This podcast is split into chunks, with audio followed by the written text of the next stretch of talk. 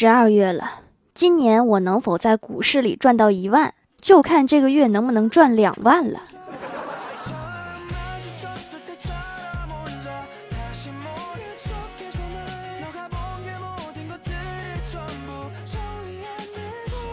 Hello，蜀山的土豆们，这里是甜萌仙侠段子秀《欢乐江湖》，我是你们萌豆萌豆的小薯条。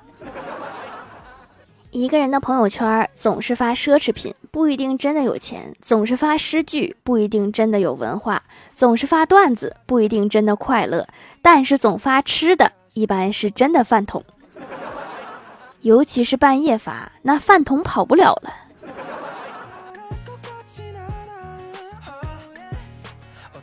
我哥今天碰到一个漂亮妹子，感觉聊得挺好，就问对方手机号码是多少。妹子说。我给你我的 QQ 吧，方便。然后我哥欣然答应，说好。回到家加妹子 QQ，验证问题是我手机号码是多少？没有直接拒绝你，已经给足面子了。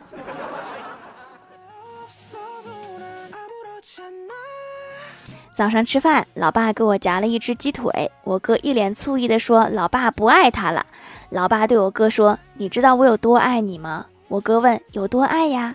我老爸说：“你小时候犯了错，我特意请了半天假回来打你。”果然爱的深沉。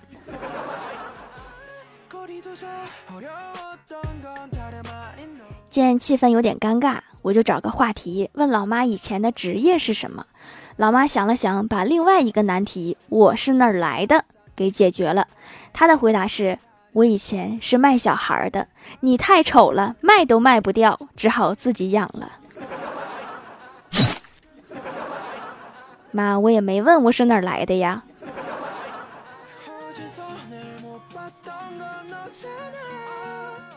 家里来了客人，我负责做饭，端菜的时候不小心把手烫了，红彤彤的，我就跟老妈诉苦，我说我手好疼呀，火辣辣的。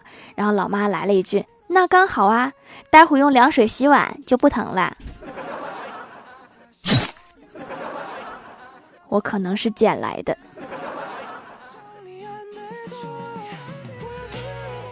我哥和女友聊天，我哥问他：“你喜欢我还是喜欢很多钱？”女友想都没想，笑嘻嘻的说：“我喜欢你挣很多钱。”小孩子才做选择。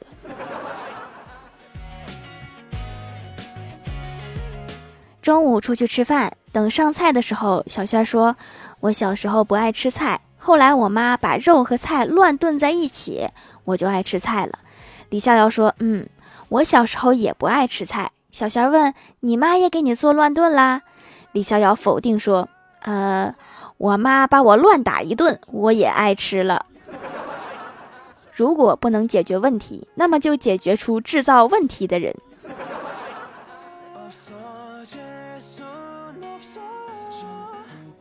公司新来一个漂亮同事，李逍遥上前搭讪说：“美女，我看你也就二十岁吧。”同事说：“帅哥，你只说对了一半而已。”李逍遥不解地问：“只对一半儿？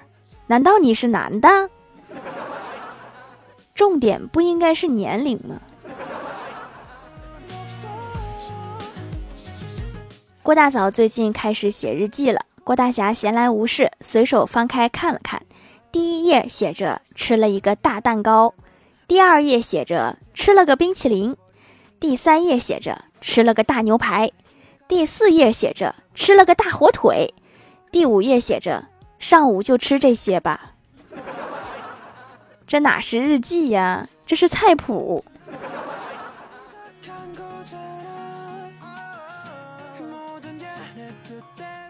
郭晓霞写完作业看电视。看到一个广告，就问郭大侠：“爸比，为什么电视里的泡面看着那么好吃呀？”郭大侠想了半天，不知道该怎么回答。过了一会儿，郭晓霞又问：“为什么电视里的叔叔阿姨都不上班呀？”然后郭大侠很快的回答道：“泡面那么好吃，谁还上班啊？”原来如此。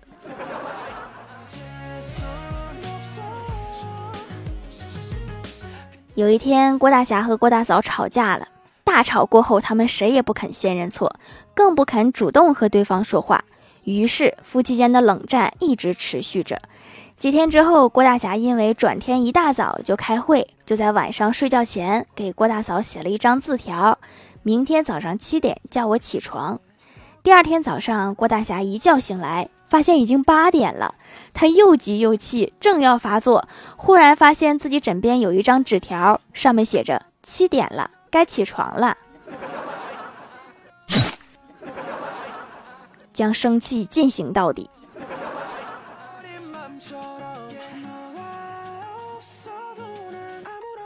下了班去菜市场买咸鱼，有两个老板挨着，其中一个比另一个贵了一倍的价格。我就问这个贵的老板说：“你这个鱼为什么贵这么多呀？”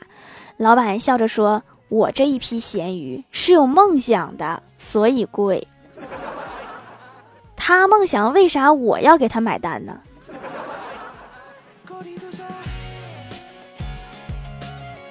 上学的时候有一次考英语四级。考完试，我去采访了一下欢喜的感受。欢喜用看淡一切的语气说：“卷子质量很好，拿到手以后和卖家图片上一样，没有色差，手感很棒，拿在手上很舒服。监考老师的服务态度很好，考场也很舒适，周围的同学都很满意，纷纷表示明年还会再来。就是考砸了呗。”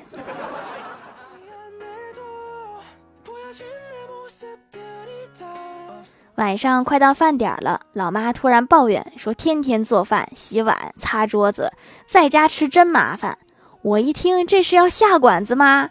心里一阵激动。然后老妈接着说：“走，去你二姨家蹭饭去。”我们这么一大家子人一起去不好吧？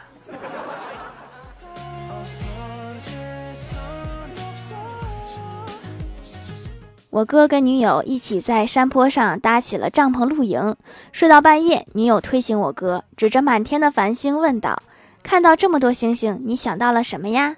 我哥思考了半天，说道：“天空真是无边无际，每一颗星星都相当于一个太阳，而我们居住的地球在太阳系里只是很小的一颗行星，我们人类又是显得多么渺小啊！”这时，只听女友怒斥道：“我们的帐篷被偷啦！”现在不是感悟人生的时候啊！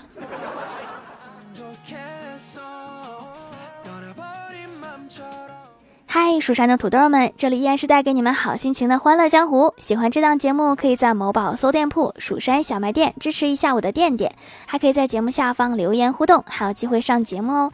下面来分享一下听友留言。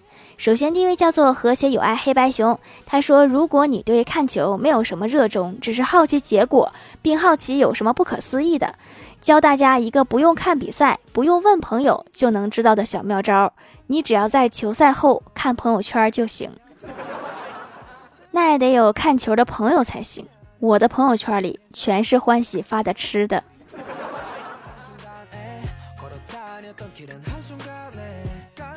下一位叫做薯条酱，别拖鞋，自己人。他说买球这个东西不能急，要慢慢熬，多研究两队的战术，格局要大。刚开始输点钱很正常，时间久了就跳楼了。远离赌博，珍爱生命。小赌也是赌，也得远离呀。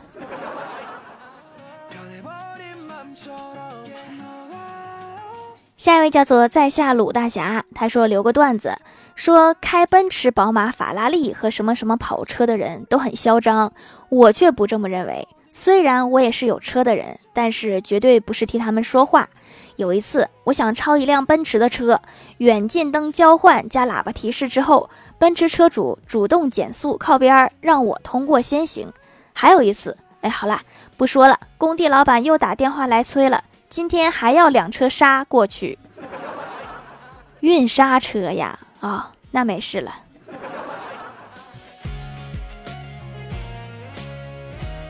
下一位叫做用户八五五三三三五五，他说在小视频里学了测试手工皂真假的方法，买了好几家店测试了一遍，只有蜀山小卖店的皂是真正的手工皂，价格还比他们便宜，收缩毛孔很好用，洗完皮肤有弹性，像煮鸡蛋一样，下次多囤点，长期用把皮肤养起来。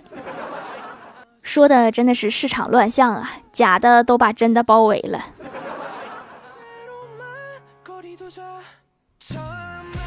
下一位叫做奚落小公举，他说留条段子：杨一笑墓志铭，初从文，三年不中，改习武。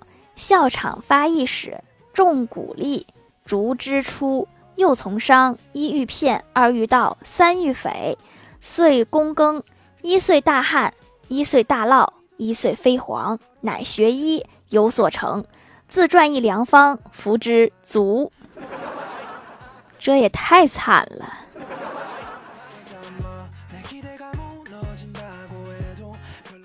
下一位叫做彼岸灯火，他说早上我站在小区门口等班车，一个戴眼镜的小伙走过来问道：“阿姨，我问一下，这里是不是有个阳光小区？”我认真的回答道：“你顺着这条道一直走，向右走，看见交通岗，再往左大约两站地，你会发现马路对面有一个公交车站，然后你坐三路汽车，三站地就到了。”小伙子表示感谢之后离开了。没过多久，又过了一个。背双肩包的小伙问道：“美女，这里是不是有一个阳光小区呀？”我笑着说：“对我身后这个小区就是。”记住了，出门在外不要随便管别人叫阿姨。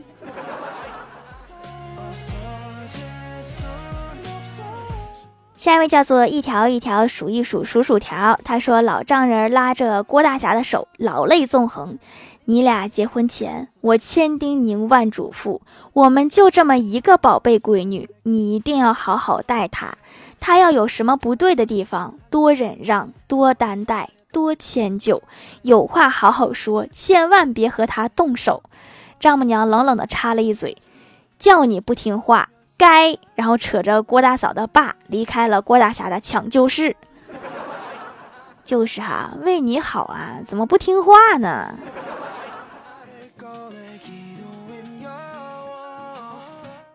下一位叫做爱吃薯片儿，他说终于等到了心心念念的皂皂啦，很不错，敏感肌也可以用，洗完很舒服，去污能力也强，用起来比洁面慕斯强多啦，就是味道怪怪的，不香，是无添加的哈，没有香精，所以就不香，都是原料本身的味道。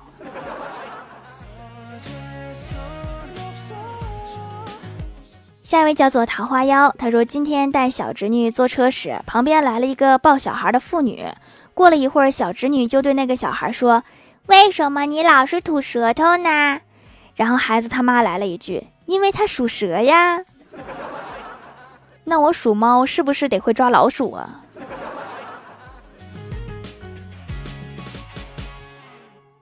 下一位叫做拉拉露春不晚凝脂，他说健身房有人抱怨说教练这里蚊子太多了，身上被咬了几个包啦。教练怒斥道：“你懂什么？这叫有氧运动。原来有氧运动是这个意思。”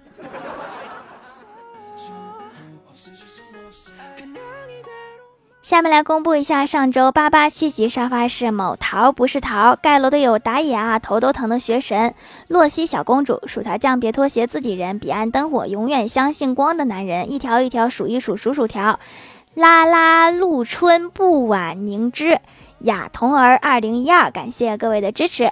好了，本期节目就到这里啦，喜欢的朋友可以来蜀山小卖店支持一下我。以上就是本期节目全部内容，感谢各位的收听，我们下期节目再见，拜拜。